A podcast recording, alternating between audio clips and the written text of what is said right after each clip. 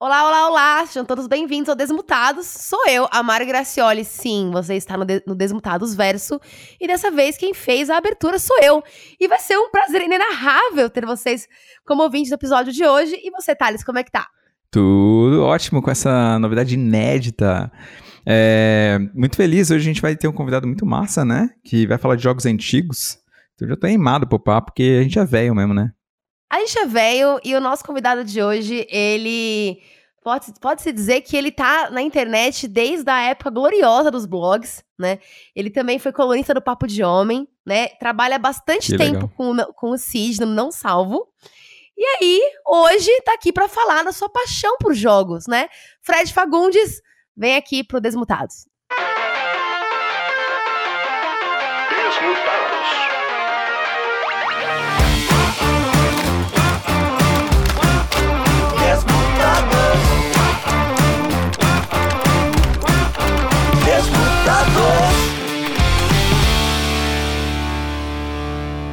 Oi, gente, obrigado pelo convite. Que legal estar tá aqui falando de algo que eu gosto mesmo, né? Que é videogame. Uh, relembrar algumas histórias, alguns jogos antigos, falar de jogo novo também. E obrigado aí pela lembrança na introdução. Foi um período muito legal aí do Papo de Homem, como a Mari citou. Acho que foi um, um tempo que a gente até meio que trabalhou junto, né, Mari? Que a gente fez bastante material em parceria. Sim, sim. É mesmo? E... Pro Papo Pô, de Homem? Sim, eu não fui sim, oficialmente, teve... mas eu fiz alguns trabalhos com eles. Fiz, acho que é alguns posts da Mari lá também que eu cheguei a editar. então, enfim, muito legal que voltar aqui conversar com vocês. Foi. Bons tempos, bons tempos. Ah, tem 10 anos isso já, né, Mari? Deus me Não, a tempo. gente tá velho, entendeu? Eu falei na introdução, a gente tá é. velho. A gente inaugurou a internet, entendeu? A é gente verdade. realmente chegou aqui quando tudo era mato, né? Eu até comentei com o Thales é, no começo, antes de você entrar, que se eu não me engano, você também fez parte do Jacaré Banguela, que foi um dos grandes blogs aí de humor da internet. Foi, tô, é. Tô, foi, foi. tô errada, não, né? Não, foi isso. O, o Rodrigo Fernandes, né, que que é o Jacaré Banguela, a gente se conheceu na faculdade aqui em Cuiabá, em 2003. E aí uh, eu tinha um blog e ele tinha o nome Jacaré Banguela. e aí a gente acabou pensando em um projeto para internet, né? Porque os blogs de humor, principalmente, faziam já muito sucesso. Tinha lá o Kibi Louco, Cocada Boa, Euen, uh, o Sedentário Imperativo daqui de Cuiabá também. E aí a gente fez uma parceria que durou uns 4 ou 5 anos. Aí depois eu saí do blog, fui trabalhar com outra área. E ele, até hoje, é o Jacaré Banguela, né? Sim, Ficou, né? exatamente. Né? Ficou. A minha, é, a, estamos velhos, mas a minha, minha memória não falhou. Tá boa. Isso foi bom. tá boa, tá boa. É, essa era dos blogs. Eu lembro bem do, do Papo de Homem, assim, quando tava no comecinho, que eu tenho um amigo que mo é, ele mora ainda em Perdizes, ali perto de onde vocês estavam, e, e ele que me apresentou o blog na época, acho que ele até frequentava lá o, a casa de vocês, não era por ali? Sim, era na Ministro Ferreira Alves, perto da Pompeia ali, acho que uns. É. Acho que essa rua é umas seis quadras ali do, do, do estádio do Palmeiras. Bairro da e Mari hoje, é também. É... Inclusive. Sim, sim. É e, e hoje parece que derrubaram lá, vai virar um prédiozinho, assim como toda Perdizes, né? Tem um monte de casinha que tá sendo derrubado para virar ah, prédio. Ah, eles estão juntando em é, é, terrenos, né? E ali, ali era, um, era um escritório bem legal mesmo. Uh, éramos em, acho que umas 12 ou 13 pessoas. Quando eu fui morar em São Paulo, eu morei no escritório dois meses até achar um apartamento. Ah, porque você tava em Cuiabá antes, é isso? Eu tava em Cuiabá. E aí eu conheci já o Guilherme do blog Papo de Homem, né, lá Sim. de 2008. Então tinha um grupo de e-mails, assim, com uma galera que ficava trocando ideia, até ele dar uma cara nova ao projeto, uh, surgirem alguns patrocinadores, uh, como a Natura, que foi um patrocinador importante, a Sim. Heineken também naquela época, e aí ele acabou incorporando a equipe. Ele precisava de um editor, eu fui trabalhar lá no Papo de Homem, tinha o Rodolfo Viana, que era da revista VIP também, o Jader Pires, que é um escritor, que hoje dá aula de literatura. E a gente fez uma equipe bem bacana ali. Foi, foi um período bem legal da minha vida, assim. Foi quando, quando eu fui morar em São Paulo e, e me falaram: more mal, mas more perto do seu trabalho. É. Mas eu dei sorte, morou no seu trabalho. Perdizes. Foi uma é, dica. Eu morei no meu trabalho primeiro e depois eu morei em Perdizes, que é um bairro que, poxa, é, é bem, bem bacana de morar. É muito Sim. legal, é. você levou, você levou ao pé da letra a parada de morar. Mas é uma ótima dica. Voltei, é uma ótima dica. Foram as duas dicas que me deram, né? Essa e o Ricardo Pipo, um amigo, falou: São Paulo é uma festa a qual você não foi convidado, mas nada impede você de se divertir.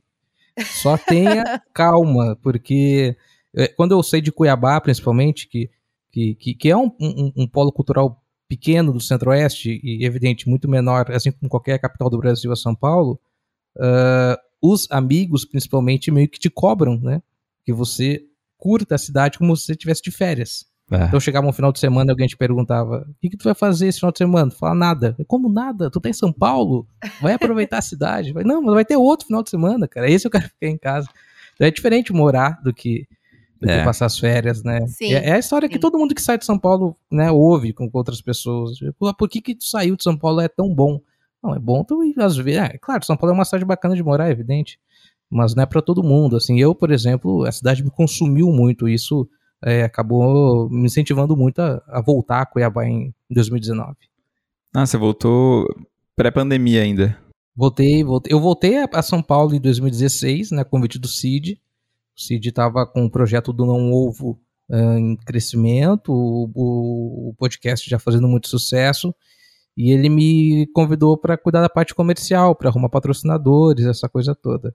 Uh, eu fiquei dois anos ali em São Paulo, aí em São Paulo com o CID, até tive uns problemas de doença também, de saúde, e acabei voltando para Cuiabá para cuidar do, do, meu corpo, para cuidar da cabeça. E até hoje eu tô com o CID, até hoje eu sou, sou babado CID, que eu costumo dizer, sou babado de blogueiro. Faz né? tudo. Cuido, é, cuido da agenda deles, relatórios, é, parte de conteúdo também. Então, também é um amigo, assim, que eu conheci na época de Acarabanguela, conheço o Cid já desde 2005, 2006, mais ou menos, um cara que, que, que quando eu precisei sempre me ajudou muito. Então eu sou muito grato, assim, por, por trabalhar com ele. Sim, sim. O Cid é um cara sensacional. Eu tenho até vontade de convidar ele para participar aqui, para ele contar como é que foi na Romênia. Que é ele verdade. foi fazer o, a cobertura do campeonato de Dota, né? Que espetáculo, né? Ele ficou lá duas semanas. Um, absurda a estrutura do campeonato, né, cara? Ele fez toda a cobertura. Nesse de agora? É foi, né? Foi é? agora, é? foi em, agora em outubro. É, tem umas foi duas agora semanas. em outubro. Foi um, um, time da Rússia que foi campeão. E, uhum. e o Cid foi, um, foi como convidado de uma equipe brasileira.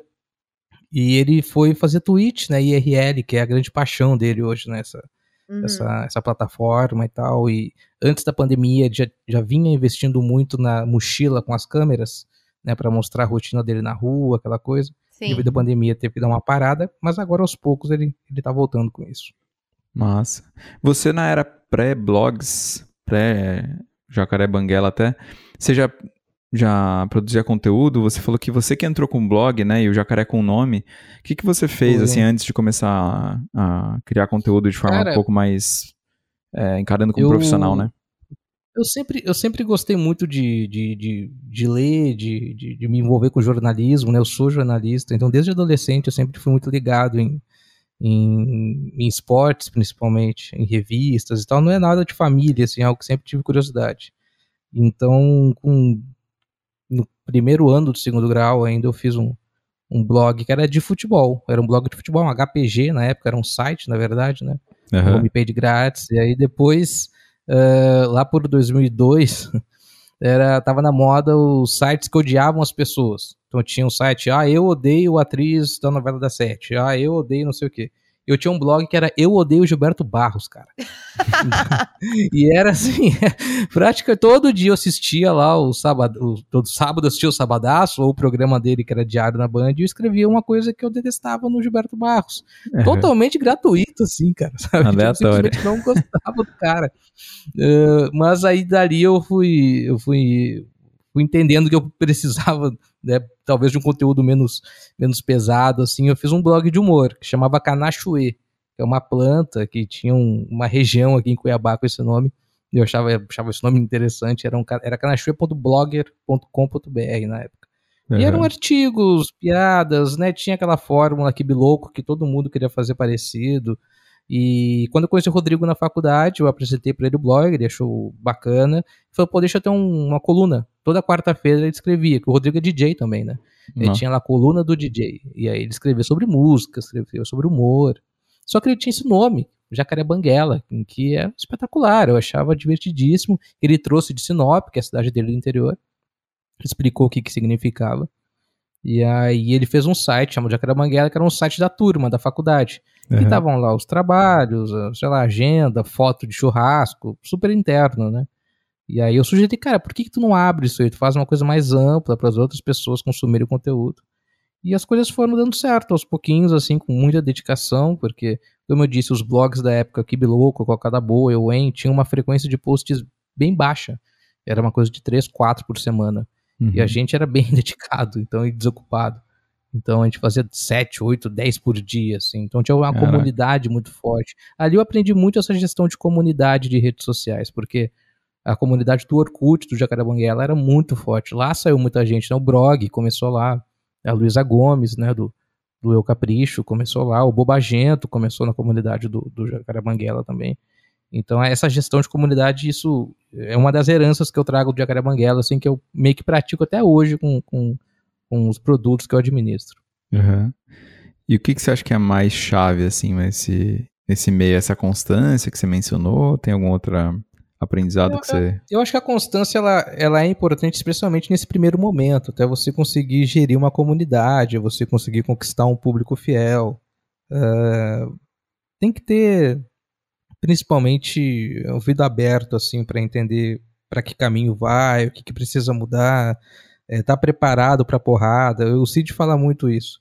Quando 50 pessoas que gostam de você se reúnem em um lugar, uma comunidade, um grupo de WhatsApp, uma hora elas vão começar a falar mal de você. E isso é fatal. Isso aconteceu com o Não Ovo, isso aconteceu com o Não Sal, isso aconteceu com o Jacaré Banguela. Então, eu acho que o, o grande diferencial nosso foi trazer o leitor para o blog. Nós tínhamos, não sei se vocês lembram, um símbolo, que era a mãozinha aberta e o dedo apontado para a mão em que as pessoas mandavam uma foto fazendo esse símbolo em situações do cotidiano. Sim, ou, eu lembro, eu lembro, lembra? lembro. Ou, sei lá, pulando de paraquedas, saca? Ou, sei lá, um jogo de futebol, ou num casamento. Uh, então, sabe, é, as pessoas se viam no blog, davam print, postavam no álbum do Orkut. É. As pessoas gostavam sabe, de fazer parte daquilo. Então era gestão de comunidade mesmo. Chegou um ponto que eu estava numa uma pastelaria em Laguna, em Santa Catarina, e me deram um pastel, assim, só a massa, que era o símbolo do Jacaré Banguela. Era, era tipo uma mãozinha com o dedinho apontado, assim, sabe? Uhum. Alguém me reconheceu e falou assim, pô, o cara é do blog e tal. Que cara, demais. isso, sabe? É, e, e isso, isso é o quê? Isso é 2006, então é...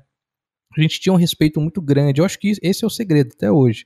Ter um respeito muito grande para quem ouve, para quem consome seu conteúdo, curtir os feedbacks, tentar interagir ao máximo. E hoje em dia, com tanto de ferramenta que tem, Telegram, e etc e tal. Eu tenho um podcast que eu acho que é um grande exemplo, que é o da Deia, né? O Não Inviabilize. Ah, eu amo. Nossa, é muito bom. É, ela é ela tem uma curadoria ótima, ela tem um texto ótimo, ela tem uma voz muito boa. Mas a essência do programa é a contribuição do ouvinte, né? Sim. Uh, sim. É aquele, aquele pezinho lá com, com um comentário do grupo do Telegram e tal. Então, é. poxa, é, é, eu acho que esse podcast, inclusive, este e o do Brian, o o Eu Tava Lá, são dois podcasts que eu sempre indico para quem fala assim: ah, eu tenho preguiça de ouvir podcast. Eu não, eu vou ver esses dois, aí depois você vai pra drogas mais pesadas, né? É, exato. lá o, o do Mizanzuki, aí você vai, você vai pra esse lado. Agora, a deep web dos podcasts. Dos podcasts. Isso. podcasts. Eu acho que eles trabalham muito bem essa gestão de comunidade. Sim. Eu, eu, eu trago muito do Jacaremanguela isso. Fazendo um paralelo com o que a gente vê hoje, né? Assim, claro que tem várias camadas essa questão, né? Do, do, dos haters, enfim, mas muitas vezes o hater que entra hoje na live da Twitch é um cara que no final só quer ser notado uhum. pelo streamer, né? Então, tipo, como você, você explicando essa questão de que é, uma solução que vocês encontraram para para unir as pessoas foi levá-las para dentro do conteúdo, né? E, e, é muito sobre isso mesmo, né? As pessoas não querem falar sozinhas, elas querem ser notadas pela pessoa que que faz o conteúdo que elas gostam, que elas consomem, enfim, né? E muitas vezes o hater ele só quer ser notado. Ele só escolhe a pior Pior, pior, jeito de ser notado. Exatamente. Mas, é... O que falta ao hater, às vezes, é essa sensibilidade, né? Da Exato. maneira de ser notado. Então, é, e aí eu, eu, eu, eu, uso sempre esse exemplo do podcast comparando com o momento dos blogs, porque os blogs agregadores naquela época, né? Assim, tem, tem o Chongas, o Med, Brog, Bobagento, Eu Capricho, Pensar Enlouquece, enfim, Caixa Preta, Funny Inbox, Asdos, um monte de blog, todos eles tinham a caixa de comentários. E o Jacaré Banguela não tinha caixa de comentários. No Kibi Louco não tinha caixa de comentários.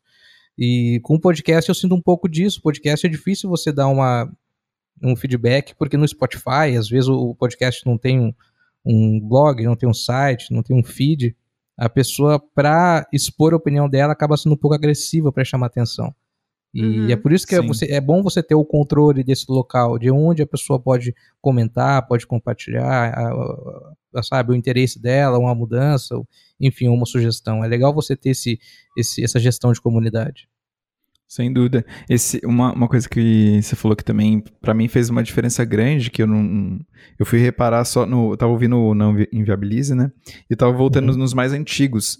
Numa época que não tinha esse, esses áudios no final do podcast, né? Pra quem nunca ouviu, são histórias que a galera manda para ela e ela faz uma narrativa em cima da história, né? Pra dar o, o, o charme da, da, coisa, assim, faz um suspense, etc. E ao final do, do podcast o próprio grupo do Telegram, né, do, do podcast, a galera vai mandando áudio de sugestões ou dicas para a pessoa que mandou a história saber o que fazer, enfim. E, e, nesses primeiros podcasts do, do Não Inviabilize não tem esses áudios no final. E como eu ouvi primeiro os que tem e depois os que não tem, eu super senti falta, assim, sabe? Tipo, da galera tava interagindo. Né? É, eu tava esperando, tipo, o público interagir com o podcast e, uhum. e, não tinha, assim. Então, uma coisa que, que é super interessante do que você falou, assim, criar meios de das pessoas participarem mais, né? No, do conteúdo. Pois é. Do... Exatamente, e, e, como é importante isso que você falou para quem tá começando um podcast, né? A gente tem a maldição do sétimo episódio. Chega ao sétimo é. episódio a pessoa desiste, porque ah, não teve audiência, o primeiro teve 140 né, downloads, depois já teve 70, agora tá com 50. Uh, tem que ter persistência, cara. Para podcast, é. especialmente, velho. Tem que ter persistência, cara. Tem que ter insistência, porque uh, você tentar, sabe, nivelar o começo do seu programa por esses que já estão consagrados, né, como o da Deia mesmo, você vê que ela tem uma jornada longa para chegar até aqui. Tá? Já sabe, já Sim. foram mais de 100 episódios e tal. Como você disse, você vai ouvir os primeiros, é completamente diferente. E com certeza ela foi evoluindo com a participação das pessoas. Com foi certeza. ouvindo. Pô, quem ouve um, um podcast, o primeiro episódio, e, e, e, não fica com vergonha, né? Ou começou tarde demais ou começou errado. Porque a é. gente sempre vai, vai evoluindo, vai mudando. Então tem que ter, tem que ter persistência, principalmente com podcast. a gente tá já no quadragésimo primeiro, não é isso? Exato. Hoje. Eu, eu acho que eu vi uma. Eu acho que eu, um amigo meu, mesmo do Papo de Homem, ele compartilhou comigo esses dias uma, uma estatística. Parece que é.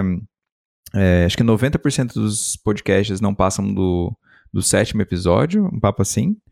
E 99% dos podcasts não passa do 23 algo também em torno do 23 é, Então, tipo, é, é, sinal assim que a galera quer produzir, mas não está disposta às vezes passar por essa esse começo ardiloso aí, né? É, processo, é, é, né? Esse processo, ele é, é xarope. E, e, editar, né? é, editar não é todo mundo que curte também, sabe? É uma coisa um pouco cansativa, tem que ter tempo, tem que ter persistência, velho. É, é dedicação. Produzir conteúdo pra internet é, é dedicação, sabe? Sim, sim. E, e, achar, achar aquilo que você quer de fato passar, aquela mensagem. Se tiver verdade na sua mensagem, as pessoas vão ouvir, alguém vai se identificar. E, poxa, como é bom quando a gente recebe um feedback assim que, né, de alguém que você não conhece, a pessoa fala assim, pô.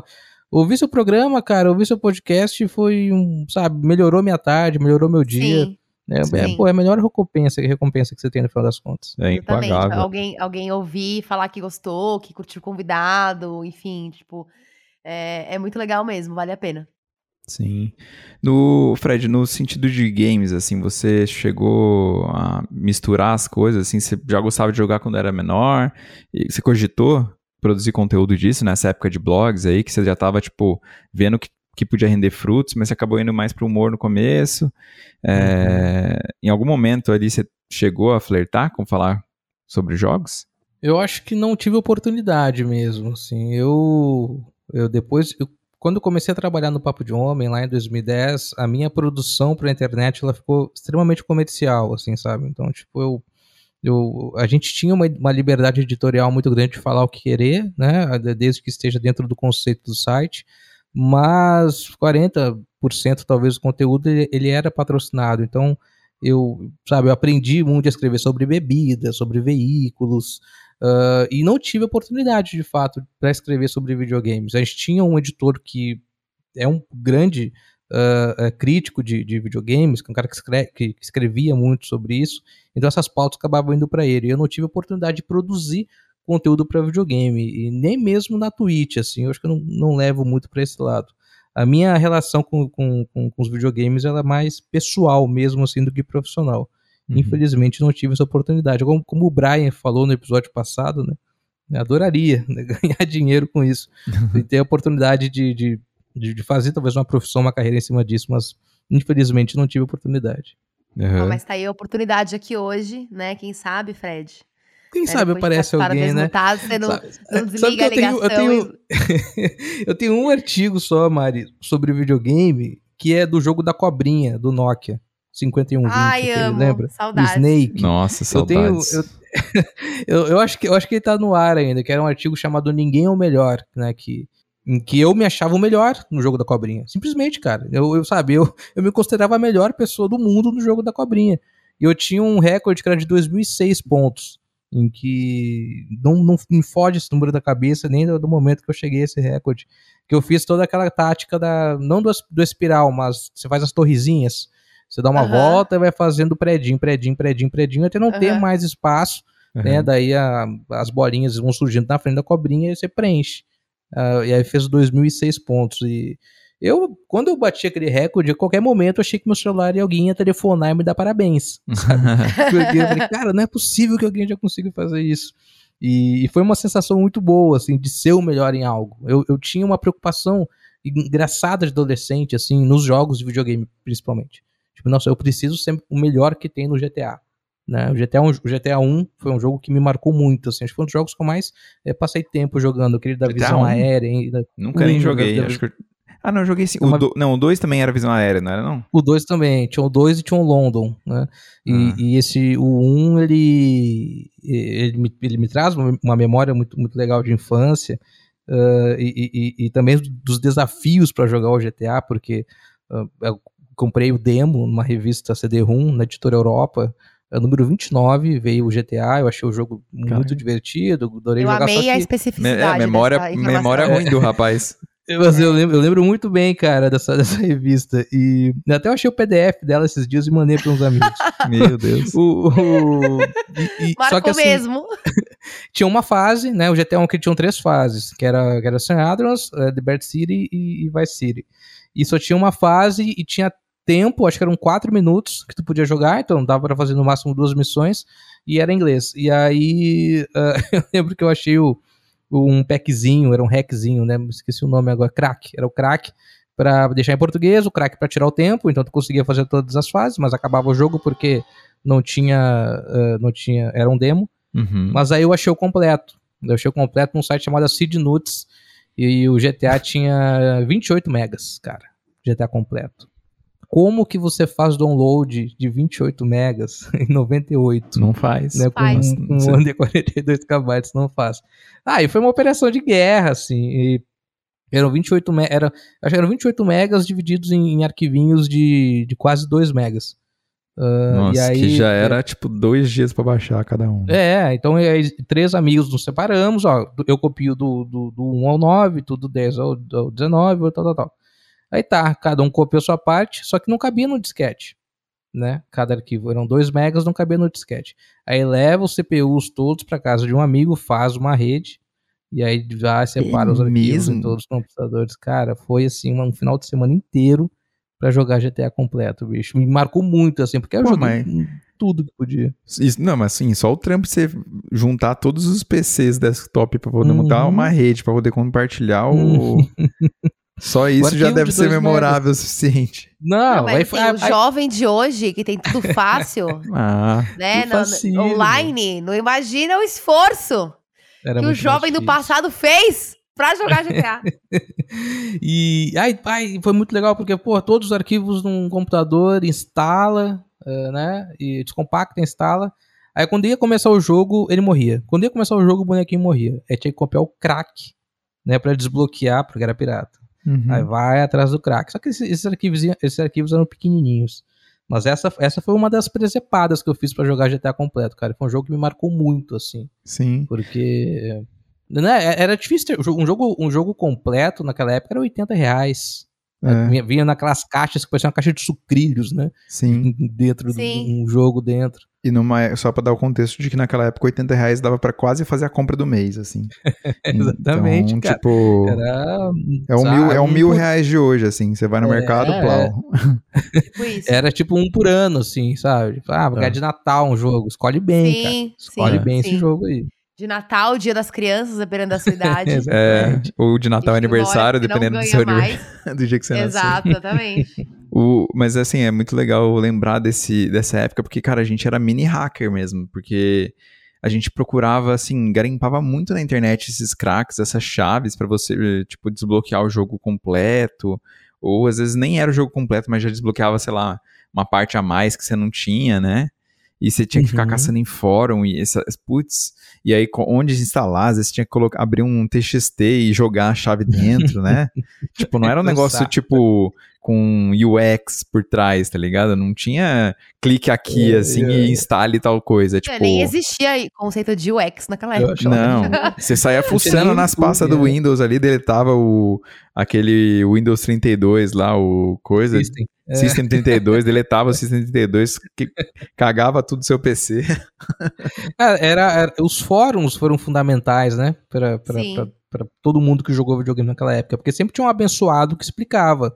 Não, É. vai por aqui, vai por ali, vai copia esse, esse descompactador, esse, esse aqui, então, muda o arquivo de nome tal, etc e tal. Como você falou, abre um ele no bloco de notas.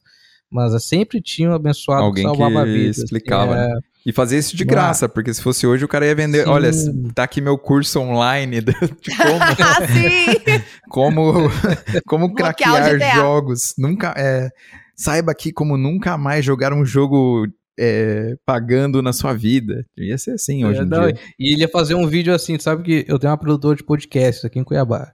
E esses dias eu recebi um orçamento né, de, um, de um cara que queria fazer um, um podcast pro Instagram. Eu não entendi. Não entendi. Foi podcast pro Ai, só os Instagram, cortes. co- Exatamente. Ai, ele Ah, não tá na queria um moda isso, né? podcast, ele queria só o microfone, o estúdio, e ele olhar para um, sabe, para um fantasminha ali e conversar como se estivesse gravando o podcast. Sim, sim. Cara, tá na moda isso, já reparei. Eu- tá é, na moda. Eu E vi. eu, eu tô vi vendo isso também. algumas eleições, eh, tipo, institucionais, tipo AB, eh, Unimed, em que os candidatos estão fazendo isso. É Então é, uma mesmo? tendência para as eleições do ano que vem, cara. Pode ter certeza. Vai ter muito candidato a, a- a- a deputado estadual faz- fazendo isso no Brasil ano que vem. Que Fazendo corte de doideira. podcast. Vai ser o ano do podcast mesmo, então, né? Vai ser o ano do podcast eleitoral. É, porque eu, vi- eu vi essa fanfic, não é uma fanfic, mas é a real oficial, né? Que a galera tá.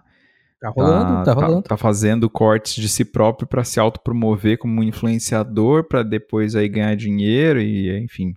Pois Tipo, é, e assim, é tão injusto, né, Thales? Porque eu tava até comparando com um amigo. É tipo eu contratar um diretor de arte e pedir pra ele fazer uma páginas amarelas da Veja, como se eu tivesse dado entrevista e postado.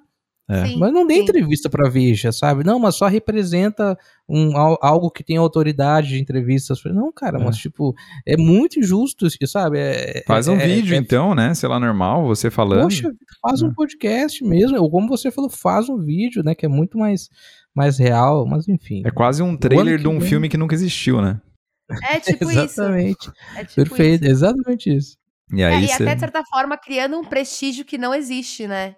É. Porque, tipo, é como se ela tá, ela tá simulando como se ela tivesse sido convidada pra participar Exatamente. de alguma coisa. Se você é convidada pra participar de alguma coisa, alguma coisa você fez. Né? Exatamente. Não É. importa o, o- o tamanho desse feito, mas você tem que ter feito alguma coisa de interessante pra ser convidado pra falar sobre você e sobre, enfim, né?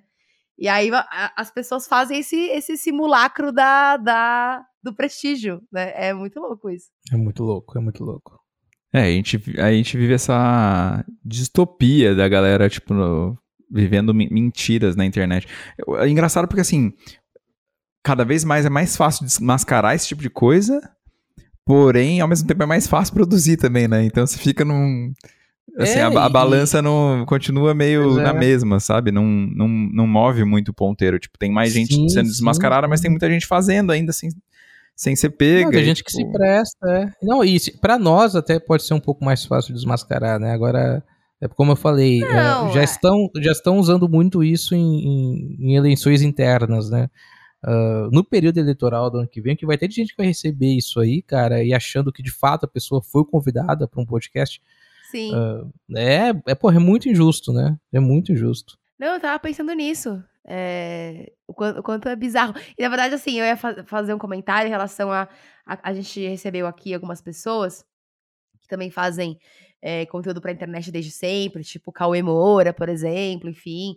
E é muito assim, é, realmente a inversão das coisas, né? Porque é, até trazendo essa, esse assunto para a realidade do Fred, tipo, quando ele começou a fazer conteúdo para internet, era completamente despretensioso. E hoje em dia existe o conteúdo 100% pretencioso. é totalmente ao contrário. É verdade. 100% pretencioso é muito bom. Tipo assim, não tem, é, assim, essa pureza que tinha na internet antigamente. O mesmo exemplo do que ele deu ali das chaves, da, do, dos detonados. Das... A galera postava isso por motivo nenhum, cara. Nenhum. Nenhum. Ela nenhum. se dava ao trabalho de passar a tarde dela, ao invés de jogar o jogo que ela joga, que ela ama, ela passava ali escrevendo pra galera conseguir jogar também. E, tipo, não cobrava um centavo por isso, inclusive gastava, né? Sim. Muito provavelmente para fazer. Gastava. Então, Sim. tipo, assim, por... onde que, quando que a gente perdeu isso, sabe? Quando que tudo virou, tipo, ah, eu só faço se for um curso online ou se for uma parada fake, tá ligado? Tipo, é, é muito louco isso, assim, tipo... É o caminho mais curto, né? É, é o caminho mais curto, assim, uh, os próprios blogs, né, lá no final, né, da, da década dos anos 2000, uh, surgia essa pergunta, né, poxa, vai fazer um blog só para ganhar dinheiro? Não tem nada de errado você fazer um blog querendo só ganhar dinheiro. Mas vai ser muito mais difícil se você não encontrar a sua essência, se você só tentar replicar o que já deu certo. Esses cortes de podcast, basicamente, sabe, são replicações do que tem dado certo. Mas, assim, é. por mais escroto que seja, que grande parte do, de, de, alguns super podcasts, tem alguns ótimos, mas tem outros que são, são bem ruins, uh, tem uma essência ali por, por trás, sabe? Tem um interesse das pessoas, tem algo que eles construíram, um formato. Você só copiar isso, cara, pode dar certo no primeiro momento, mas não vai perdurar. Eu, eu fiz a minha monografia em 2008 sobre celebridades da internet. E Legal. aí eu lembro que, que foi um inferno para achar material, né? Não tinha muita, muita, muita bibliografia. Então estudei muito cybercultura naquela época. E as pessoas do Brasil que eu entrevistei, que na época eram as grandes cabeças da internet no Brasil, uma delas era o Marcelo Taz. Sei. Né? E, e, e, pô, o Marcelo Taz, o cara que tinha blog no UOL, uh, né, que, que, que, já fazia transmissões ao vivo né, há bastante tempo. Uh, e eu, na época eu, eu, achava o cara o máximo. Hoje eu discordo de muita coisa que ele fala e discordo muito da, do, da, do caminho que ele levou para a carreira. Mas naquela época ele falou uma coisa que eu guardo até hoje, que, que eu pergunto para ele. Na verdade é o Rodrigo que pergunta para ele, que é o Rodrigo que, que grava a entrevista. O Rodrigo pergunta para ele: tem algum segredo para fazer sucesso na internet? E aí o Marcelo Tassi fala: tem. Você tem que tocar o coração da pessoa. Você toca o coração da pessoa se você for falar a verdade, se você for espontâneo. A essência da internet sempre foi a espontaneidade. Essa conversa que a gente está tendo aqui entre nós três, pô, gente, eu conheço a Mari, mas há anos que não vejo a Mari. Thales, eu, eu, eu quase certeza que eu te conheço, Thales, de algum lugar. Talvez seja lá do, desse seu camarada do Papo de Homem. Mas uh, dá muita naturalidade na nossa conversa. E a voz não mente, é. sabe? Eu acho que um dos baratos do podcast é justamente isso. Você sente um, um, um, a verdade na voz da pessoa ou a mentira na voz da pessoa. Então a gente está se divertindo aqui. E isso que o Tassi falou tem, tem muito a ver com isso, sabe? Você tem, tem que tentar tocar o coração da pessoa falando a verdade. E você criar um fake desse pode dar certo no primeiro momento, mas não, não perdura, sabe? Assim é curto. E tem nessa jornada que a gente tem na internet, a gente tem centenas de, de, de, exemplos de quem teve um estouro e de repente não, não soube administrar porque insistiu muito no formato que, que não era não era aquela pessoa. Sim, é, às vezes não fica genuíno, né? No, no caso pois desses é. cortes aí, tipo assim, se dá muito certo, eventualmente, a priori, as pessoas vão se perguntar, beleza, mas cadê o podcast, tá ligado? E aí. Quero conteúdo completo, cadê? É, e aí a pessoa vai fazer o quê? Tipo. É. Não tem nem como, tipo assim, fakear o, o programa completo, porque você já vai ter feito o corte. E aí, você vai, mano, refazer, tipo, sabe, milimetricamente o cenário pra ficar. Assim, não tem como. Meu Deus. Não Tipo, Meu, sabe o que, que é isso? Eu pensei aqui agora, levando pro contexto publicitário, é o, é o Q&A gravado. Ah, Tipo, perguntas que que não existem, quer? né? É, tipo Uhum. assim, o que, que você quer que te perguntem? E aí você faz uma lista, tipo, né, como se fosse um, uma- um media training, Uhum. tipo, de como você responderia as coisas, né? E aí você vai respondendo, ah, né, porque o meu curso online, pá, essas coisas. É, então. Mas é, fica. Mas, voltando ao assunto dos games, né? é, realmente, assim, é o que o Fred falou. É, hoje em dia seria um curso online de como colocar o GTA no, no disquete e não ia ter como. Mas, assim, uma coisa que também não existiria e o que eu acho que também foi muito o pilar, né, do, do- da tecnologia, né, no- do brasileiro e também de, de- dentro dos jogos, que é o tutorial, né? É. tinha mu- vídeos de tutorial como passar a fase. As pessoas Ah, faziam verdade. isso numa época que, né, é, hoje em dia as pessoas pensam, nossa, quando você coloca na, na questão atual, né, do streamer, você vê lá o, o- o streamer pro jogando o jogo que você quer jogar, que você gosta Uhum. de jogar, enfim, e você tenta entender co- como que ele que ele faz as jogadas ali, a estratégia dele de jogo e tal, e depois tenta replicar, e isso tá muito fácil ali, porque depois também tem a- a- o streaming dele gravado, enfim, É. e tal. E antigamente você às vezes dependia de um tutorial de uma pessoa que teve a boa vontade de gravar, fi- capturar a tela dela jogando aquela fase desgraçada. É, umas print, É. né? Umas print com texto embaixo, assim, uma legenda. Também, É, também. Sabe que, e- e- pô, a gente tá falando assim até de um. ah, de uma época que tinha um certo conforto, né? Porque hoje, como você, como a Mari falou, tem, tem um streamer que, que, que explica como que você passa uma fase, como que você mata um chefão, sei lá. Ah, um pouco antes eram os fóruns, é a boa vontade dessa pessoa, como a gente falou, na maior inocência, né? Às vezes só para colaborar, para ganhar pontuação do fórum, ganhar um- uma estrelinha, uma medalhinha, que tinha isso nos fóruns, né? Tinha. Quem mais comentava. Se sentir importante, né? Se sentir alguém na Sim. comunidade. É, gamificação total, né? Do, dentro do fórum, assim, você era um, até um administrador e tal. Hum. Como tinha no Mirk, né? Que era o OP do Mirk, era uma cidade pequena igual Cuiabá, poxa, você era, né, o, o síndico de Cuiabá. É. E, e, e- e voltando mais ainda no tempo, é, anos 90, eram as revistas, né? Sim. Então eram as dos detonados nas revistas. Você comprava lá um CD Expert da vida e tinha um- duas, três páginas explicando onde estavam os principais é, fases secretas do Donkey Kong ou coisa parecida. A gente E eu- eu- entrevistou eu- uma pessoa com detonados, né, Thales? É. Oi? A gente entrevistou um- uma não, acho que duas, o Spencer Duas e pessoas. o. Que massa. Ah, agora me fugiu a memória, mas a gente falou com duas pessoas que chegaram a fazer detonados, é. Sim.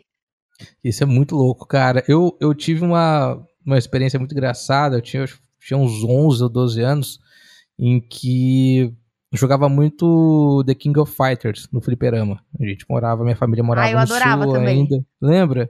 Eu acho que era o 90, e- é, acho que era o 97, porque sempre era um ano acima. E aí tinha a história de um desbloqueio de um personagem em que era tu segurava Start, Select no fliperama e pra cima, e um botão, pra baixo outro botão, direito outro botão, esquerda outro botão. Decorei depois de um tempo. Rolou um papo no fliperama que tinha um cara que sabia que morava em outro bairro. A gente foi até esse bairro, encontramos o cara no outro fliperama e perguntamos como é que liberava. Daí ele cobrou lá, acho que umas quatro fichas. A gente pagou as quatro fichas. Me senti um gangster, né? Me senti um, que criminoso comprando. Pagando droga, por informação. É, não, caralho, meu. Né, Minha mãe fica sabendo disso. Aí peguei, demos lá as quatro fichas pro cara, ele mostrou pra nós como é que fazia. E aí a gente voltou, né, pra, pra nossa área, pro nosso território, pra tentar fazer a- é, o código. Porra, olha que coisa, né, cara? Tipo, você tem que cruzar a cidade, pequena, você tem que cruzar a cidade pra se informar como é que fazia um código pra desbloquear um chefão, cara. Mas é Gente, é primitivo. perfeito que é ele cobrou em primitivo. ficha. É perfeito. Ele Não, comeu é, ele ficha, comeu ficha, menos mal. cigarro, mas cobrou É. É muito honesto se você for pensar. É. Muito. Porque Muito é muito honesto. Tipo, eu tô te cobrando no, no que. Na, na- na Meu vício. do que. Não, e, e no que ele provavelmente gastou pra descobrir, tá ligado? Tipo, Exato, colocou uma ficha, testou, deu errado. Colocou outra ficha, aí ele gastou quatro. Ele só pegou o dinheiro dele de volta ali nessa brincadeira. Exato, exatamente. É. Perfeito. Era muito satisfatório, né? Tipo, você, pô, você sabe agora. E aí, tipo, a gente cruzou a cidade, chega no colégio no outro dia e fala só, eu sei. Tipo, né? Essa informação vai, vai tomando conta, mas aí você cria uma irmandade, né? Com quem sabe dessas coisas e não, não sai espalhando tanto. Exato. Exatamente. O E conhecimento o que, que fica você ali. gostava de jogar? Como é que começou a sua relação com os jogos?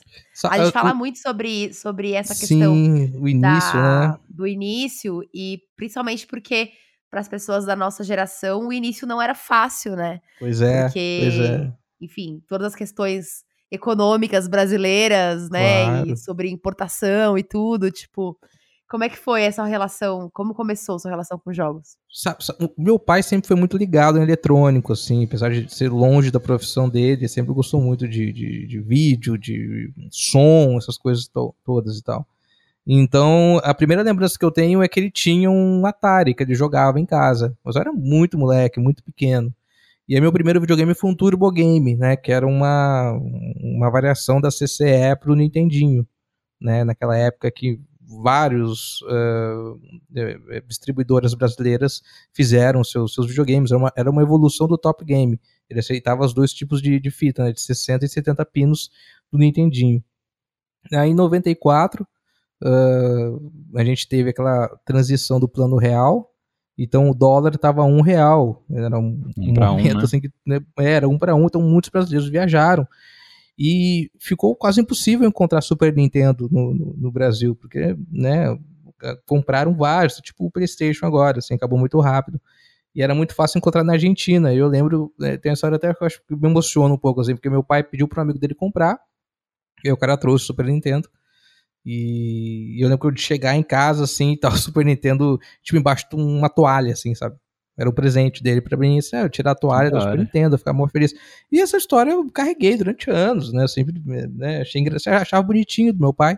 Eu tenho até hoje esse Super Nintendo. Então eu acho, acho bonitinha essa história, sempre relembro, comento com ele e tal. Aí, E, cara, eu esse- e tive. os jogos iam em espanhol, não, né? eu, eu, eu, o Mario normal. E, e eu tive um hiato, assim, de jogos, assim, de fato. Fiquei muito tempo sem jogar. Joguei muito no computador, né? Como se tem o GTA. Então, mas console, eu, eu tive, sabe, eu tive um hiato grande. Você é de que Mas aí, eu sou de 85. 85. E aí, lá por. Eu já, sabe, talvez 2000 e, ah, 2014, não, um pouco antes, 2010, 2011, é, eu hum, cheguei em casa, morava com meus pais aqui em Cuiabá ainda. E aí ele falou: Ah, olha lá no quarto. Aí ele tinha comprado um Xbox pra mim. Ah, que da hora.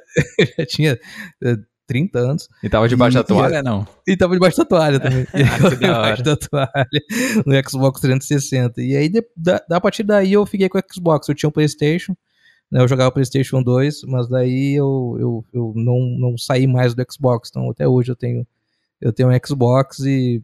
E aí, é, a partir daí, eu, fiquei na Microsoft. Às vezes dá vontade de experimentar a Sony, o PlayStation novo e tal, mas eu parei no, no PlayStation 2 ali. Então, acho que a, minha- a minha vida de, de videogame, assim, desse formato foi muito influenciada pelo meu pai, assim, que ele sempre foi muito ligado nisso. Uhum. E ele jogava também? Jogava com ele? Jogava, cara, ele, ele jogava. Ho- Hoje ele não joga mais, mas durante um bom tempo ele jogou no Super Nintendo, principalmente. Teve um- um- uma época que ele tava desempregado e aí ele passava o dia jogando Battletoads. Ele adorava Battletoads. Você lembra do Battletoads, que era dos sapos que, que, que brigavam no espaço e tal, tinha uns porquinhos. Não. E tem uma Você não fase tô do, lembrada. tem, tem um- tem um- eu preciso dar uma pesquisada aí no Google, vocês vão lembrar, Battletoads. E aí tem uma fase do Battletoads que é considerada uma das umas fases mais difíceis do Super Nintendo, que na verdade é um, é um bugzão que existe, porque é um, você vem num tipo num jet ski, sabe? E aí tem Aham. vários desafios, aí tem umas rampas, e aí tem uns precipícios. E tem um precipício que se você não passar de primeira, quando você morre e volta, ele não tem velocidade para passar. É bugado Hum. mesmo, sabe? No YouTube tem várias, várias pessoas explicando isso. Então você não pode e meu pai chegava nessa fase e não conseguia passar, cara. e não conseguia passar, não conseguia passar. Ele foi na locadora devolver a fita, cara, e ele exigiu uma resposta do dono da locadora. Falou, não é possível, cara, não é possível, eu tô quase enlouquecendo com esse jogo, não dá para passar dessa fase. Aí o cara já era um pouco mais ligado, assim, falou, não, né, de fato, é um, é um equívoco. Ele até tinha uma revista antiga lá, em que, em que tinha uma nota explicando isso. Por isso, meu pai, acho que ele traumatizou meu pai, cara, que ele nunca mais jogou depois de bater. Jogar. Isso, pô, um ele jogo, não joga mais. Ele pegou um jogo sem saída, pô. é difícil, cara. E é um jogo dificílimo, assim. Eu, eu fui zerar o Battletoads só no emulador, anos depois, anos depois. Eu tô vendo aqui, eu não lembro de ter Você jogado. Você honrou seu pai depois. É, é, é, verdade, é verdade. Peraí, pai. A família tá salva, a honra da família tá, tá salva no videogame. Jogo desgraçado esse. É difícil, cara. Tem uma versão nova pra Xbox bem bonita, assim, sabe? Meio né, diferente, ah, assim. Pode ser essa que eu tô vendo, então. É bem, bem bonito, assim, uma coisa meio cara. Tô bem engraçado o roteiro também. E, e, bem mais infantilizado. Bem mais infantilizado. Até joguei com meu. Foi legal que eu zerei esse com meu afilhado meu afiliado que tem oito anos, a gente, a gente jogou há pouco tempo e zerou o joguinho e, e é legal as gerações ir mudando e os jogos, né, serem criados de novo, assim, é, é, é muito interessante isso. Às vezes fica o um nome, né, mas a, a geração, uhum. as, as, duas gerações conhecem o jogo, né? Pois é, porra, então é essa... É o caso do GTA essa, também, né? É o caso do GTA, com A certeza. molecadinha hoje pira no GTA também. Total, pira, cara. Total. Pira demais, pira demais. No, Fred, no teu hiato que você falou que ficou um tempo sem jogar ali, foi o quê? Estudos? Tipo, tava sem um, foi o PC. console em casa? Não, foi, o PC? Foi o PC. Aí, aí, enfim, comecei a gostar muito de mexer com computador, internet, e pesquisa e, a, e os jogos, né? Eu lembro que, uh, além do GTA, alguns jogos marcaram naquela época. Tinha um jogo chamado Twin Sense Odyssey, que vinha com, com a placa de vídeo, que era um 3D bonito e o Diablo também, Ilha dos Macacos, que era um jogo é, pelo mouse, assim, né, de, pra te ir desvendando mistérios, não sei o quê.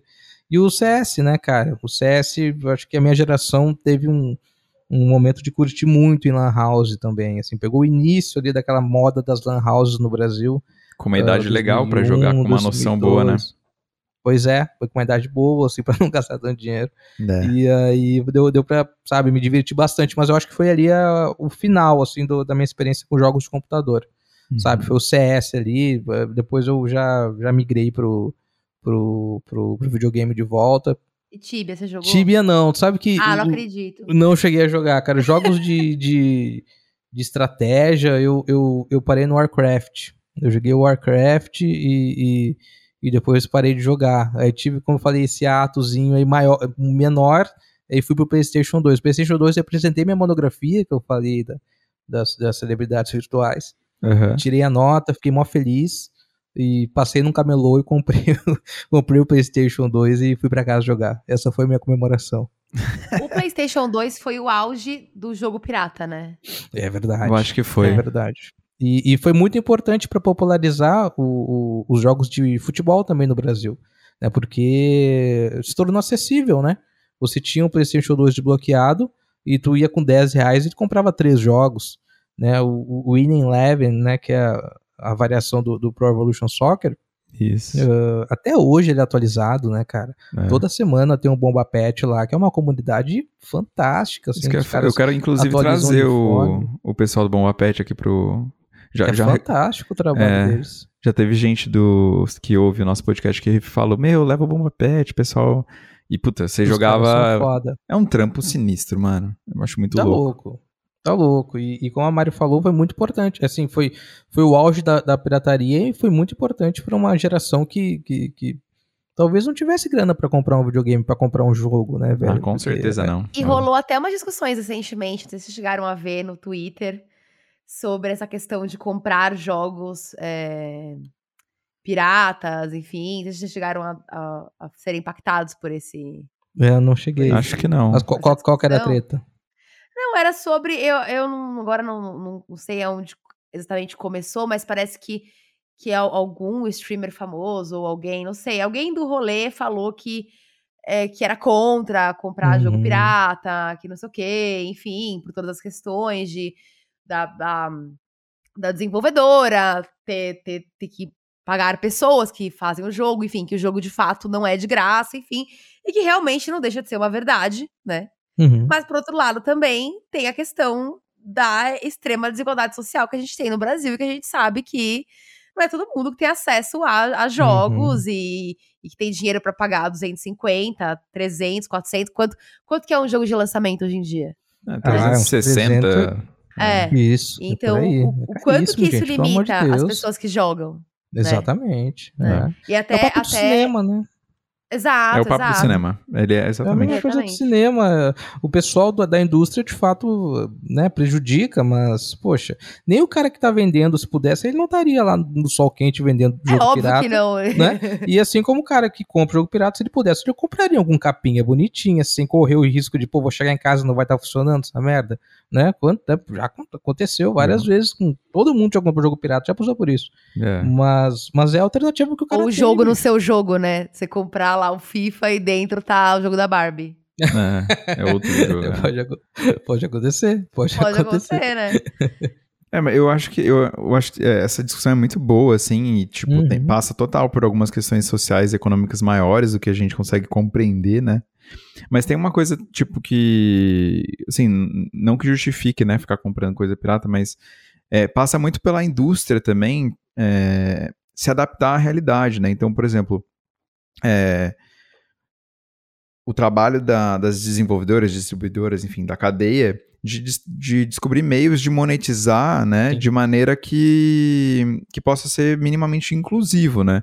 O, o- a opção de jogos free-to-play, por exemplo, é, eu enxergo como uma solução interessante para isso. Porque, Sim. por exemplo, você consegue disponibilizar um jogo gratuito é, que tem elementos pagos que não interferem na jogabilidade. Acho importante ressaltar isso, assim, porque quando interfere, e, por exemplo, um, um exemplo de jogos que o dinheiro interfere na jogabilidade é o, é o próprio Tibia.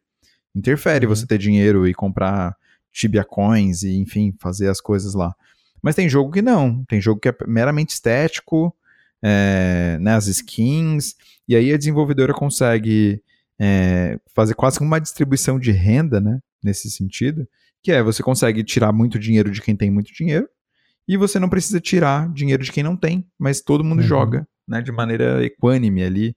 É, talvez o que, o que infelizmente vai né, fazer alguma diferença, às vezes é o, é o hardware da pessoa, que ainda é muito caro, mas se a gente está falando de um jogo free to play para celular, né, free to play para para console, às vezes o hardware nem é uma questão também, então você consegue meio que equalizar a curva ali, né? Eu acho essa uma Uhum.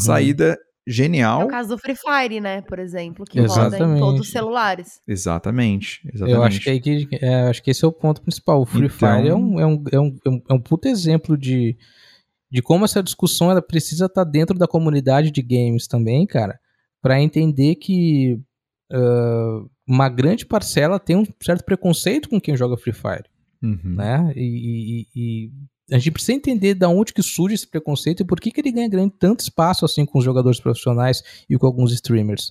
Ah, qualidade do jogo, esse é um ponto. Agora, é, é meio que um, um- um preconceito velado, às vezes, com as classes que estão jogando Free Fire. É. E, e, cara, é, videogame é autoestima também, cara. Videogame não é só entretenimento, ele é autoestima, é você sentir bem, sabe? Tipo, é, completando o desafio, aprendendo algo, interagindo com outras pessoas. E se como é sentindo um- parte, né, de um, de um grupo, Exato, o cara. ser humano tem Exatamente. uma alta Até a necessidade de se questão de sentir parte. comprar as skins, por exemplo, é uma questão de autoestima dentro do jogo, por exemplo. Exatamente, exatamente. É. Então é, é, Eu acho que essa solução do Thales aí é, é, é muito boa mesmo de você conseguir fazer uma administração, uma divisão maior das possibilidades do jogo para que ele consiga né, impactar o maior número de pessoas possível. Porque, ah, enfim, a gente vive em sociedades, a gente esquece disso. Então, uma sociedade É. que tem ali um momento seu de entretenimento, de diversão, seja com videogame, né? Principalmente com videogame, porra. Todo mundo acorda melhor no outro dia, a não ser o Brian jogando FIFA, né? Que acordava mal. É, é, mas é isso, assim, não dá pra deixar também na mão das, da sociedade, tipo, resolver um problema que às vezes não tá na mão de- Uhum. né, do público, do grande público. É, Quem pode resolver alguns problemas da indústria de games é a, é quem desenvolve É a jogo, própria né? indústria, Exatamente. né? Só É que é o- tem que despender tempo, às vezes pesquisa, entender o que o público quer, entender o que o público Isso. pode pagar, entender as diferenças, as diversidades que tem no. A gente falou, não dessa maneira, mas é um- também tange esse assunto, sobre a questão do, do gamer, né? A carteirinha gamer. Isso é uma coisa que só atrapalha, porque é o que você falou, assim, gera um preconceito velado, às vezes, né? A questão Uhum. da qualidade do jogo. Puta, isso é uma parada super relativa. A gente tá falando de qualidade visual. Puta, beleza, mas tem jogos brilhantes que foram lançados há muito tempo e sobrevivem até hoje.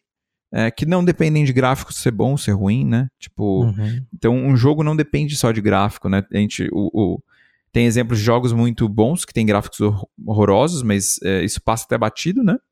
E a gente Uhum. tem caso, por exemplo, do Cyberpunk, que foi um fiasco e que prometia, né? Bo- Boa parte da promessa era puramente gráfica, né?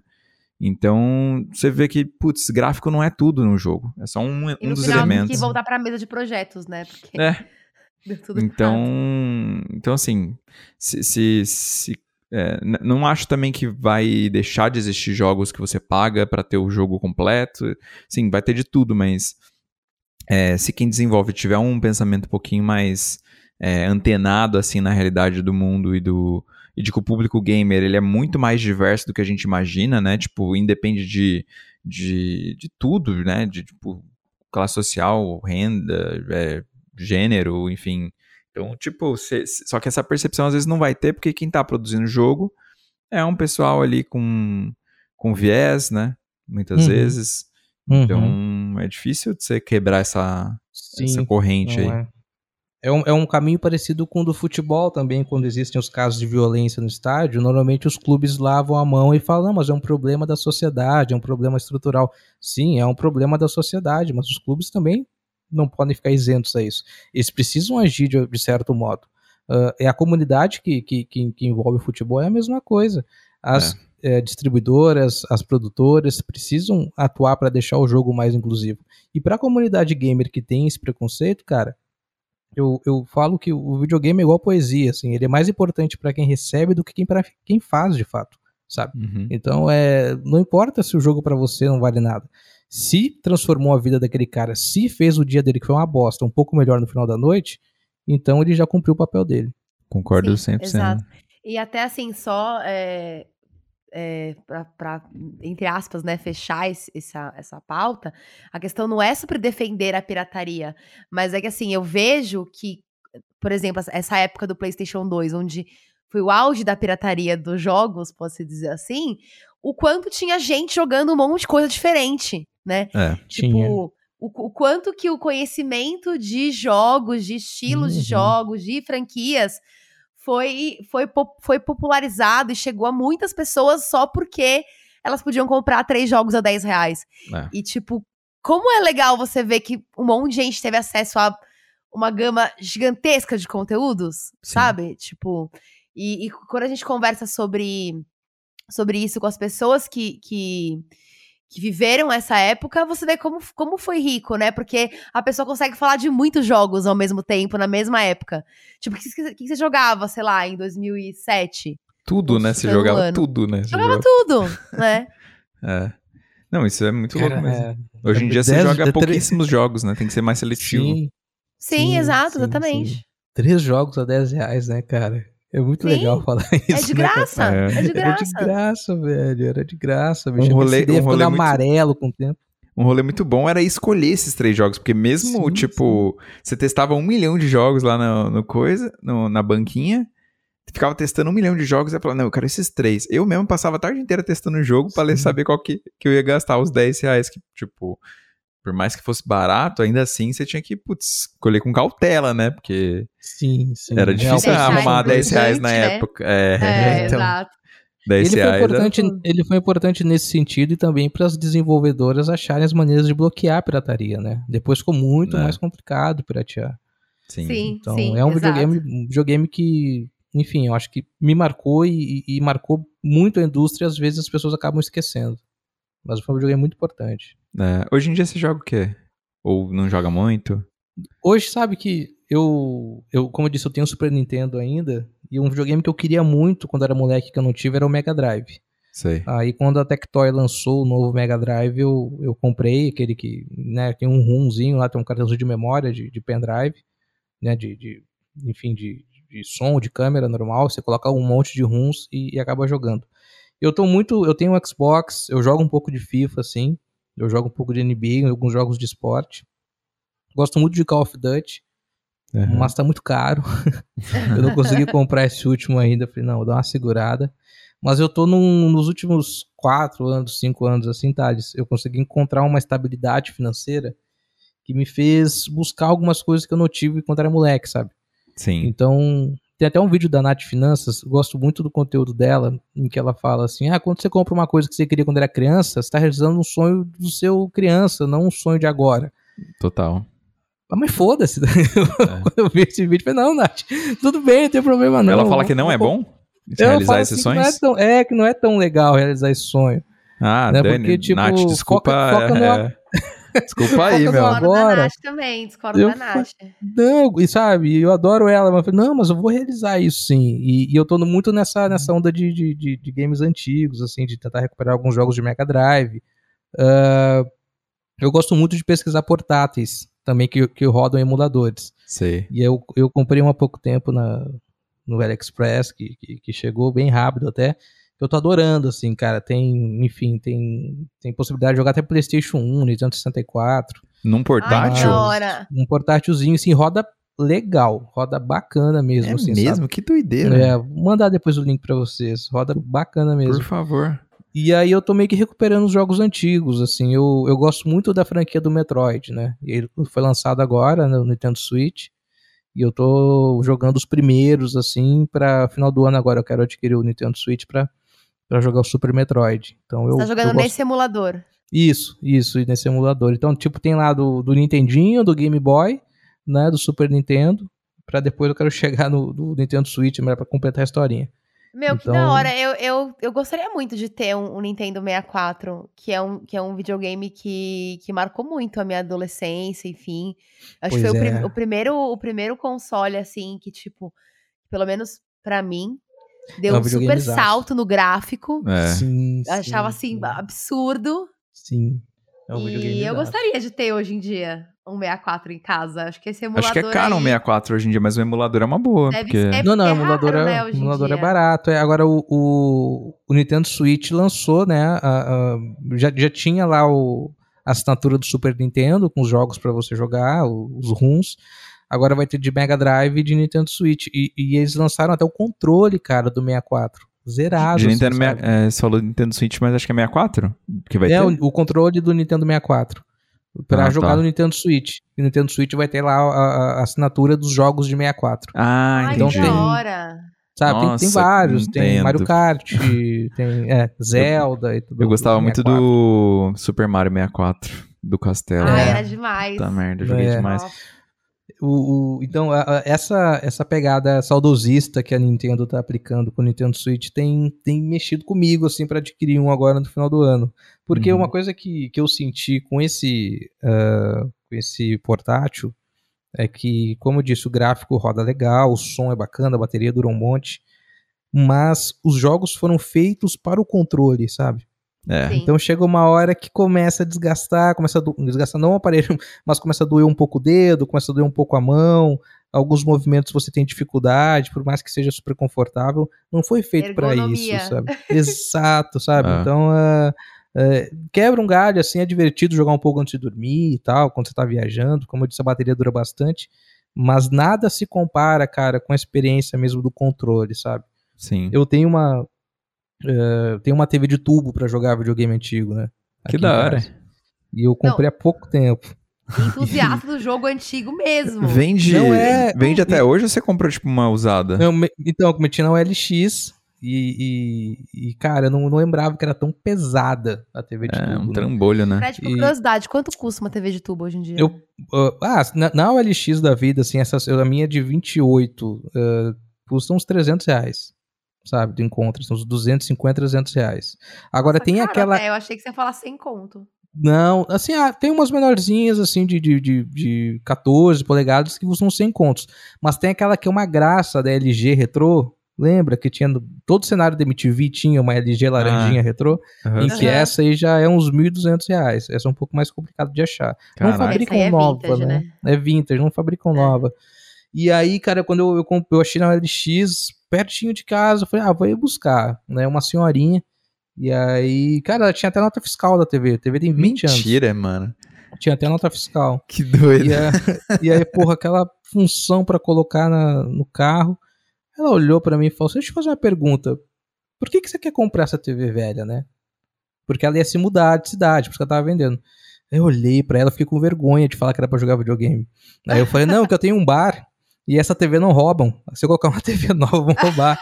Aí eu deixo lá no bar. Você tirou essa da jogo, cartola na então. hora mesmo, assim? Ah, não, na verdade eu fui meio que preparado pra isso, sabe? Eu falei, a mulher perguntar o que, que eu falo.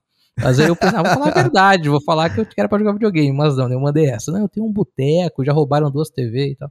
E aí, e aí eu trouxe pra casa, cara, e não tinha. Eu tinha medo de deixar na mesa, né? Minha namorada falou: ah, essa, essa TV vai quebrar uma mesa, vai quebrar uma mesa. Aí ficou no chão um tempão até arrumar uma mesa legal. Não, mas uma TV, TV. Uma, uma TV de tubo no chão com um videogame do lado, É. isso é tão anos 90 que assim, não, não tinha como ser mais retrô que isso. Aí, Nossa, sim. aí ficou no chão um tempão, só os gatos dormiam em cima, adoravam a TV. E aí, Quentinha, né? Depois que. Quentinha.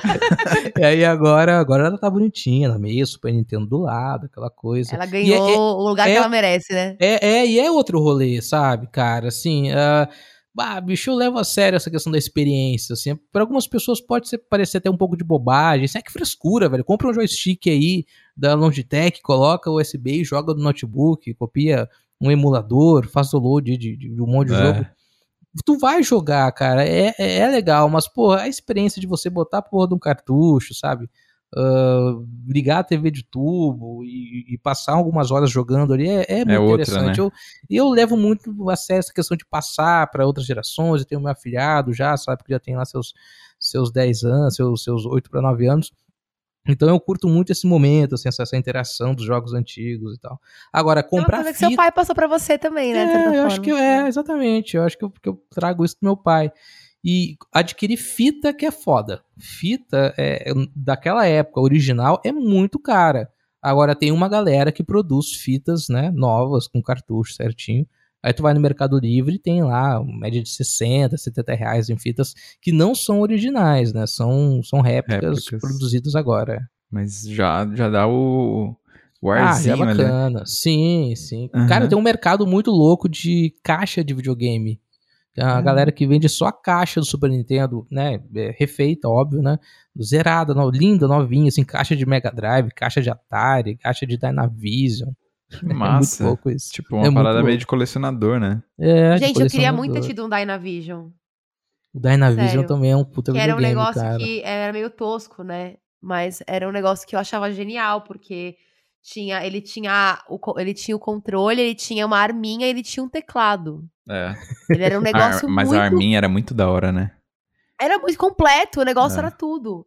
Eu não tive um Dynavision, Eu, mas eu, eu lembro de um primo que teve. É, eu, eu tive o primo que teve também.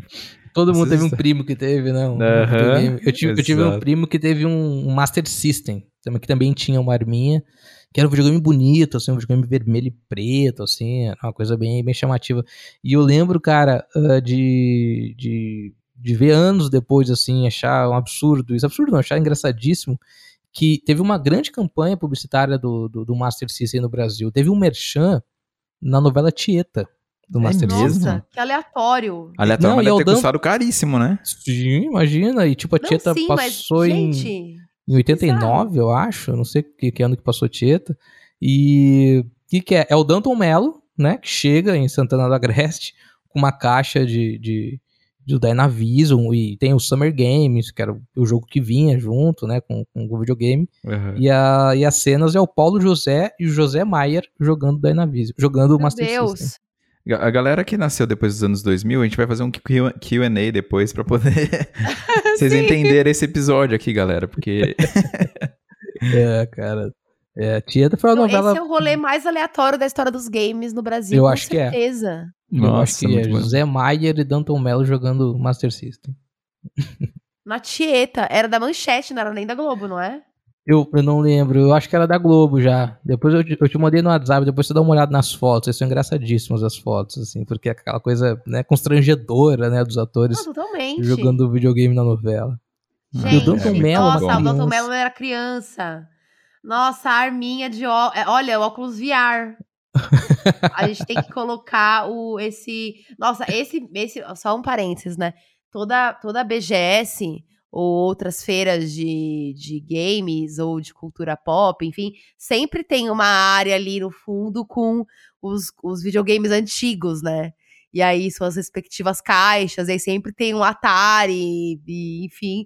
E, e esse, Master, esse Master System sempre tem nessas nessa área vintage retrô, dessas feiras de games. Sim. Agora que eu vi a foto aqui, eu lembrei.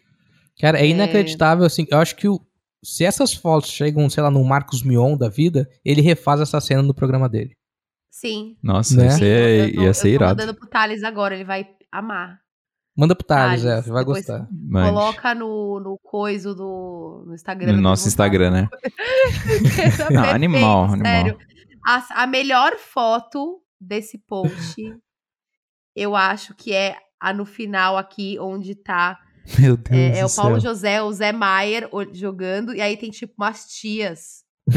E tá As- todo mundo, tipo, de pé, virou- tipo, falando, o que que tá acontecendo? É, exato, exatamente. E, e é maravilhoso depois a foto que tá embaixo, que é, é as crianças de óculos com arminha. É, Que é tipo o que a gente vê hoje, que é o óculos VR. Sim. Só que Nossa, só essa que aqui, é, é o- essa cena é é o gold vô demais. do VR. É, aguardem Essa- porque essa- vai ter nosso Insta aí, turma, porque muito, essa aqui, essa imagem É tem que muito ir pra lá. bom. É uma E aí, época no final, em que a última foto é uma senhora com uma cara de reprovação. a Dona Milu. tipo, contra a tecnologia, claramente. É, ela, ela faz uma cara assim que 90% dos, dos pais e mães faziam, que era que o videogame ia estragar a TV. É, Não joga É. videogame porque estraga a televisão. a TV Como é e é as crianças, a- né? A TV ia ficar marcada com o jogo, né? No negócio É, assim. É. As, as cores vão ficar marcadas e tal. Mó balela, gente, mó mentira isso aí. Não, até hoje estamos esperando aí a TV marcada. Não, nunca vi uma. Ah, Ficou marcada com, com um jogo. Mas muito bom, vamos agora saber do Fred, os conhecimentos dele de. Eu acho que assim, pela, Deus. pela memória dele pras datas e pras paradas, potencial grande aqui pra termos um top Potencial. 3. É, um top 3 Ainda aí. mais com ver. essa questão aí que ele tem de querer revisitar os jogos antigos. É, né? exato. Né, Então, até tem uma TV de tubo. Gente, sério, ninguém quer revisitar mais os jogos antigos do que o Fagundes. Vamos lá, vamos lá. comprou a TV de tubo. Sério, isso é perfeito. Era pro bar, mas eu trouxe pra casa. era pro bar. então vamos repassar Era, as era regras. pro bar, mas aí entrou a pandemia, não dava pra abrir os lugares. Aí foi pra jogar videogame mesmo. É, exato. Ai, ai, teve que mentir pra senhorinha. A senhorinha tá até agora achando, ó, senhorinha, se você tá ouvindo esse podcast, ele não é, Tem um bar. tem o bar, beleza?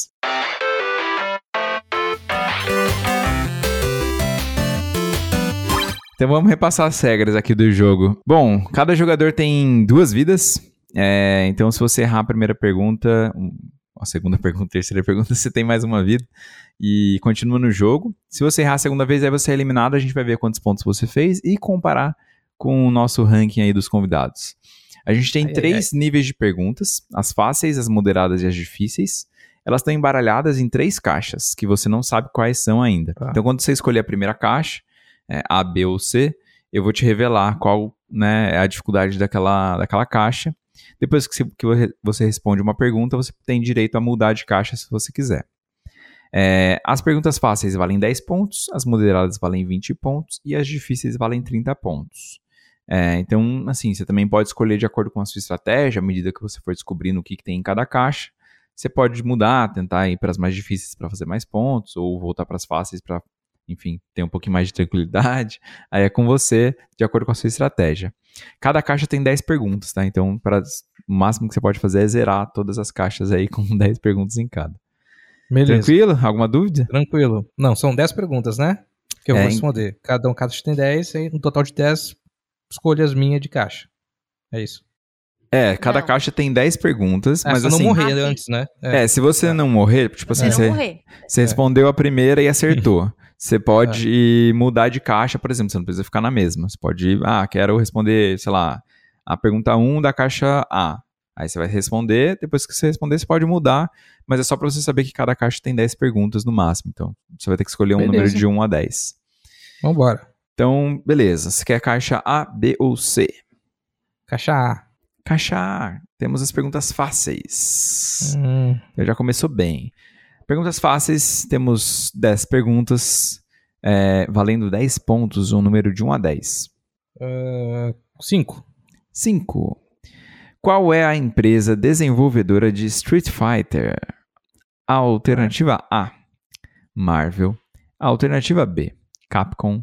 Alternativa C, Warner. Alternativa D, Sony. Essa é Capcom. Alternativa B, Capcom. Correta! Temos os 10 primeiros pontos. Aê! Clap, clap, clap. Já É. não zerou, hein, Fred? Já Ah, é um... Graças a Deus, É. tava com medo dessa primeira. Igual o Big Brother, o primeiro eliminado, sabe? Tá com medo, É, lá. exato, tem que tirar a zica. O... Bom, agora você sabe que a caixa A tem perguntas fáceis. Você quer mudar? Quer continuar? Vamos mudar, vamos pra, pra caixa B. Caixa B temos as difíceis. Vamos ver. Então, 10 perguntas disponíveis na caixa B, é, valendo 30 pontos. É, que número você quer? Número 3. 3. Qual é o significado do nome do board game Dixit e sua origem, respectivamente? Então, qual é o significado do nome do board game Dixit e sua origem, respectivamente? Alternativa A, Eu Decido, do francês. Alternativa B, Eu Decido, do romeno. Alternativa C, Ele, Ela Disse, do alemão. E alternativa D, ele, ela disse do latim. Dixit? É francês esse jogo, não é? Alternativa A, francês. É, eu acho que sim. Alternativa A, francês. Incorreta. Ai, ai, ai, ai. Qual que é? A alternativa correta é ele, ela disse do latim. Olha só, que Gente, legal. eu acho essa a pergunta mais difícil de todo. Nossa. é. Eu- Depende.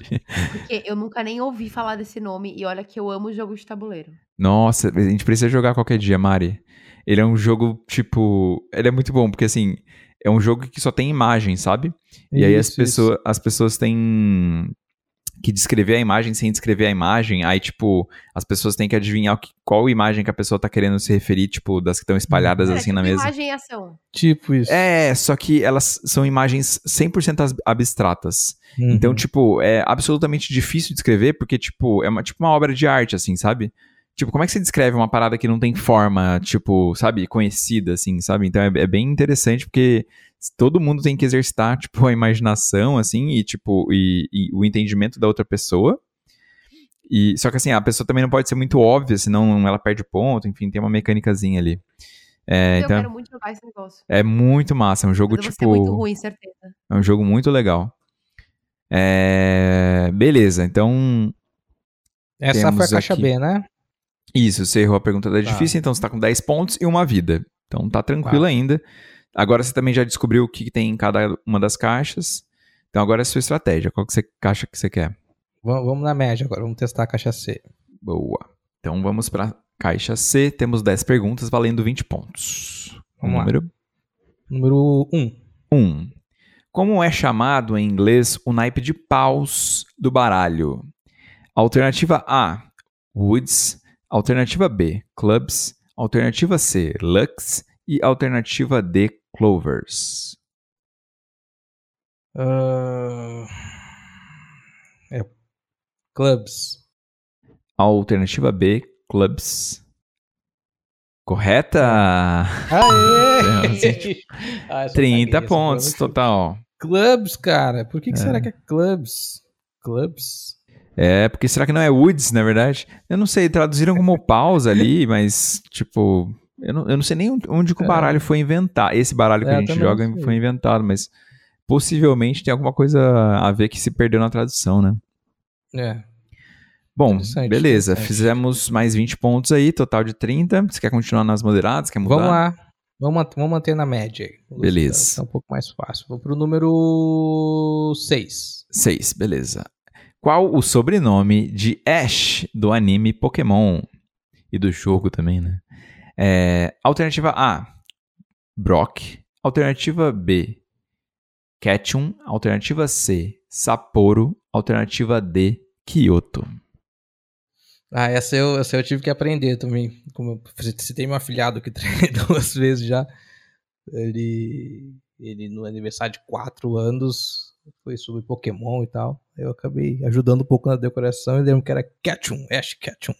Muito bem, alternativa B, Ketchum correta. Aê. Mais 20 E- pontos. 50 Pô, pontos total. Vamos arriscar, vamos arriscar agora. Vamos na caixa difícil. Boa, vamos Caixa para a caixa B. B. Ah, temos aqui é, a pergunta 1, 2 e de 4 em diante. Ah, quatro. 4. Qual destes jogos foi eleito o melhor jogo multiplayer de 2020 pela Golden Joystick Award? Alternativa A: Valorant. Alternativa B: Among Us. Alternativa C: Fall Guys. E alternativa D: Free Fire. Ah, eu vou chutar, vou chutar Among Us. Alternativa B: Among Us. Incorreta. Qual que é? A alternativa correta é Fall Guys. Fall Guys, tão divertido Fall, Guys, né? Faz tempo Fall que eu não Guys. jogo. É um jogo que durou pouco, assim, na minha, no meu círculo de amizade, Pois pelo menos. É, cara, e é um jogo perfeito pra quem faz streaming, né? É, é um jogo a bem divertido. da Twitch, assim, pra transmitir, é tão divertido. A Globo tentou fazer um Zig Zag Arena. eu não consegui, é, enfim, não vou nem reclamar, não, porque eu reclamo muito do, do Zig Zag Arena. Não, não consigo gostar. mas, mas tá bom, você fez, foram o quê? 50 pontos, Mara, é isso?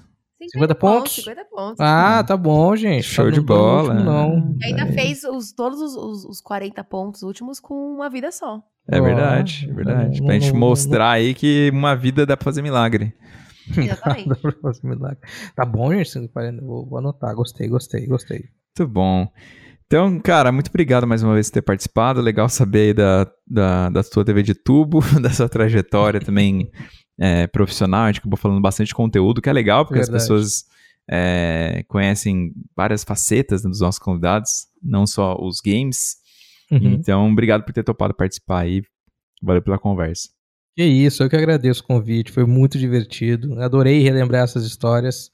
Parabéns pra vocês pelo programa, tá divertidíssimo mesmo. Mari, Thales, continuem, porque vocês ganharam um ouvinte e eu tô sempre à disposição no que eu puder colaborar. Valeu. Aê, maravilhoso. E Fred, você quer deixar suas redes pra galera te seguir? seguir Ah, legal, legal. Ah, o Twitter, que eu acho que eu utilizo mais, é bem facinho, é arroba Fagundes. Ah, tô lá escrevendo sobre podcast, um pouco de futebol, de música, de cinema, de hum, política, um pouco de tudo. Então, no Twitter, arroba Fagundes, lá acaba encontrando os outros programas. Eu tenho um podcast, parei eh, esse último mês para resolver alguns probleminhas aqui de, de obra e tal. Se chama Quem Matou a Tangerina.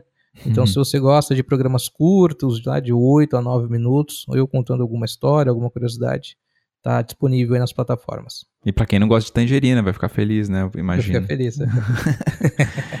Mari, suas redes? Mari Graciola, tudo junto no Twitter, no TikTok, e Mari Underline Graciola no Instagram. Muito bom.